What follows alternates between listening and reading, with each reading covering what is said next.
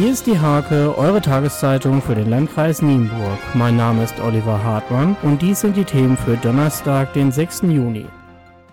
Erste Planung für den Bildungscampus rund um berufsbildende Schulen und integrierte Gesamtschule in Nienburg liegen vor. Neben dem Neubau des A-Traktes der BBS sieht der Entwurf vor, die Volkshochschule zukünftig in einem Neubau am Berliner Ring unterzubringen, eine Veranstaltungshalle für 600 Besucher zu errichten und die BBS Sporthalle auf fünf Felder zu erweitern. Rossmann zieht um. Voraussichtlich Anfang August öffnet der Drogeriemarkt, der bisher an der Langstraße 62 angesiedelt ist, an der Langstraße 87 seine Türen und damit genau in den Räumlichkeiten, aus denen Anfang Mai die DM Innenstadtfiliale ausgezogen ist.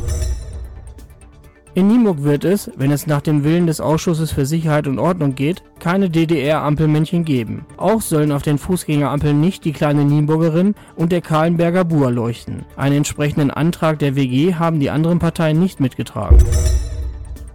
Die Nienburger Stadtverwaltung plant, zur Lärmreduzierung die Geschwindigkeit auf der Zeller und auf der Wölperstraße von 22 bis 6 Uhr auf Tempo 30 zu beschränken. Die Politik hat eine Entscheidung darüber allerdings erst einmal vertagt. Kritik gab es daran, dass es in der halbjährigen Probephase keine Lärmmessung geben soll. Zum Sport.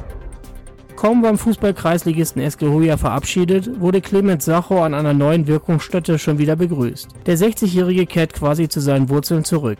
Er übernimmt beim Kreisklassisten TSV Hassel die Nachfolge von Konstantin Jodache. Außerdem in der Fußballszene, Mirko Heller bleibt Trainer beim Fußballkreisligisten SCB Langdamm. In Wuppertal und Wesel wurden zwei deutsche Badminton-Ranglisten der Kategorie B ausgetragen. Die Starter der SG Penixel Liebenau konnten dabei zwei Bronzemedaillen und einen Turniersieg mit nach Hause nehmen. Der MTV Nienburg freute sich über einen Vizetitel. Alissa Lange, Anna-Sophie Drees und Xenia Krebs lösten in Papenburg in der 3x800 Meter Staffel das Ticket zu den deutschen Leichtathletikmeisterschaften der U20. Diese und viele weitere Themen lest ihr in der Hake am Donnerstag oder unter www.diehake.de.